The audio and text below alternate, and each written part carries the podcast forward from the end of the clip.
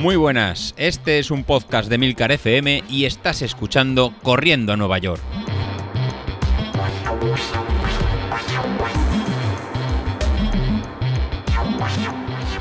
Hola a todos, muy buenos días y bienvenidos de nuevo al podcast de los viernes, vuestro episodio favorito de la semana, aunque lo escuchemos mientras estamos sufriendo la zona 5 de las series de los viernes.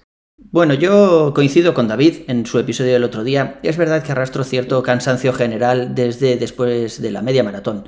No sé si, si fue exactamente después de la media maratón o después del 5K ese que hicimos, pero el caso es que después de Navidades yo no he vuelto a encontrar el ritmo. Me encuentro así un poco cansado, hay mañanas que no me apetece salir y pongo cualquier excusa acerca del tiempo o el aire o lo que sea. Y sí que es verdad que estamos ahí un poco más eh, cabizbajos. Pero bueno, esto sigue, hay que coger el ritmo hay que volver a encontrar la motivación y volver a salir. Así que no nos queda otra que ponernos las zapatillas. Yo esta semana he tenido algún problemilla que ahora os contaré, pero bueno, parece que ahora ya hacia el final de la semana estoy volviendo a encontrar la fuerza, las ganas y sobre todo el apoyo para volver a ponerme las zapatillas y salir a las 6 de la mañana. Lo que me ha pasado esta semana es, bueno, pues que, a ver, que mire, que no me esté escuchando nadie, que, básicamente me he quedado sin cortirranes. ¿Sabéis lo que son los cortirranes? Pues cuando vas haciendo cosas en casa, conciliación familiar y todo eso, vas acumulando puntos que cuando dices en casa, me voy a correr una hora, te dicen, claro, cariño, adelante, diviértete, pásatelo bien. Pero si esta situación no se da, es decir, si estás en casa trabajando demasiadas horas, yo ahora, por ejemplo, que tengo eh, los líos del podcast, un canal de YouTube que he abierto de domótica, otro podcast de domótica, total, un montón de líos. Entonces, claro, me paso el día trabajando. Entonces, cuando tengo que salir a correr fuera de horario, decir en casa, bueno, me voy una hora, mm, ya no sienta tan bien. Así que este fin de semana tuve ahí una amable discusión con mi mujer, donde compartimos los dos puntos de vista. El mío parece que era súper estúpido y el suyo era el correcto, y decidí dejar de correr durante unos días, simplemente para que las aguas volvieran a su cauce. Así que desde el viernes que hicimos las series, no he vuelto a salir, he descansado sábado, domingo, el lunes y el martes, y el miércoles por fin me volví a poner las zapatillas y, y estoy grabando esto en este momento un jueves y también he hecho lo que tocaba. Es verdad que estos descansos hay que hacerlos de vez en cuando, por el bien de la familia, por, el descanso mental de uno mismo y, joder, porque no vamos a estar todo el día mirando Training Peaks a ver cómo eh, va aumentando nuestra gráfica en el dashboard o Strava para ver cómo vamos mejorando los tiempos. Eh, la verdad es que todo eso llega a agotar, así que un pequeño descanso de vez en cuando pues no viene nunca mal, aunque ya sabéis que nuestro entrenamiento polarizado lo que hace es precisamente lo contrario, o sea, todos los días haces un poquito y así vas acumulando kilómetros, vas acumulando resistencia y sí que es verdad que, no sé, creo que es una vez cada dos semanas tenemos un día de descanso, pero puede que en algunos momentos de nuestra vida no sea suficiente descanso, así que ya os digo que de vez en cuando vale eh, la pena desconectar un poquito. Hoy en nuestro consultorio tenemos una pregunta bastante habitual, además relacionada con, los smartwatches, que ya sabéis que es un tema que me apasiona y que, en el que me he dejado un montón de dinero, por lo tanto tengo muchas experiencias que, contaros, ya lo visteis hace un par de capítulos. Pero el caso es que tanto Cisco como Enrique tienen un Amazfit, un Stratos 2, eh, pretenden pasarse a la plataforma de Street, o sea, entrenar por potencia con Street, y claro, el Amazfit no es compatible directamente con Street, así que se están planteando un cambio de reloj. Y preguntan sobre sobre el Apple Watch, si creo que es una buena idea cambiar un Amazfit por un Apple Watch.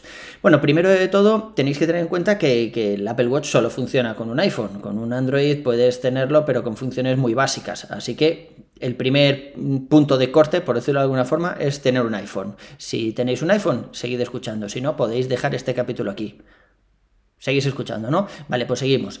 Luego, una de las inconvenientes que tiene eh, el Apple Watch frente al Amazfit es la batería. Eso sabéis que es el tema recurrente del Apple Watch, lo que siempre se pone como pero en todas las comparativas. Y es que el Apple Watch la batería dura un día un día y medio como mucho, tal, pero a dos días no, no suele llegar. Yo, por ejemplo, que tengo la versión del Apple Watch LTE, pues salgo a correr por las mañanas sin, el, sin llevar el teléfono, está muy bien porque te siguen entrando mensajes importantes y te ahorras todo el peso de llevar el teléfono ahí, que se puede mover y molestar un poco más, pero claro, tiene sus inconvenientes y es que la batería se gasta mucho más que si llevas el teléfono y estás tirando de GPS del teléfono, ¿no? Entonces a mí me dura la batería pues un día y un poquito más, no, no creo que pasara mucho de las 24 horas.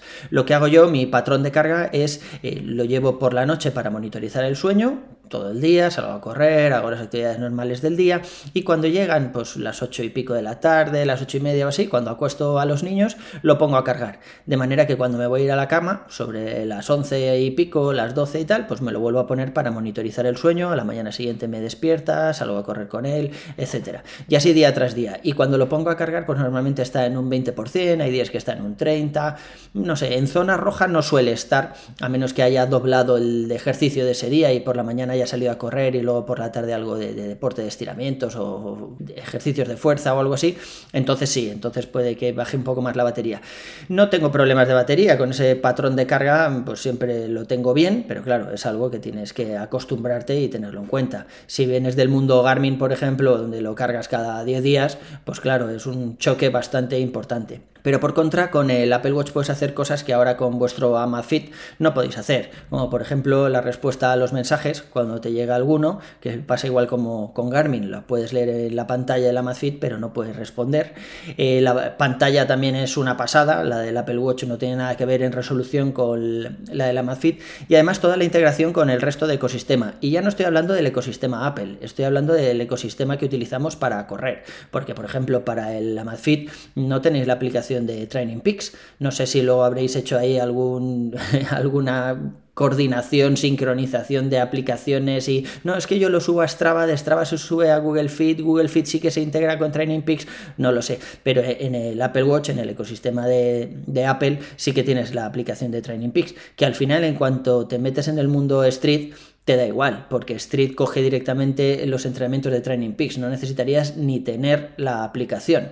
Una vez que te has descargado los entrenamientos que nos pone el Mister o que los vas incorporando de Training Peaks a través de la página web, pues te olvidas, no te hace falta nada más. Así que no sé, eh, la decisión es un poco vuestra. El dinero es una diferencia importante entre el Amazfit y el Apple Watch, sobre todo si os vais a una versión LTE, estamos hablando de 500 euretes. Pero también es verdad que luego, pues lo que dije el día que hablé sobre smartwatches y el retorno de la inversión, ¿no? que tienes ahí la posibilidad de venderlo y recuperar bastante del dinero que, que has metido. Yo estoy seguro que si os compráis ahora un Apple Watch y dentro de dos años queréis porque no os ha terminado de convencer o porque os habéis pasado a Android, Dios no lo quiera, o algo así, pues estoy seguro que dentro de dos años lo vendéis y sacáis eh, lo que cuesta hoy en día una Amazfit. O sea, podríais compraros un Amazfit nuevo eh, poniendo cero dinero de vuestro bolsillo. Así que es algo a tener en cuenta. Y poco más, yo creo que podemos dejar el capítulo aquí. Así que eso es todo por hoy. Un abrazo y nos vemos en la siguiente. Hasta luego.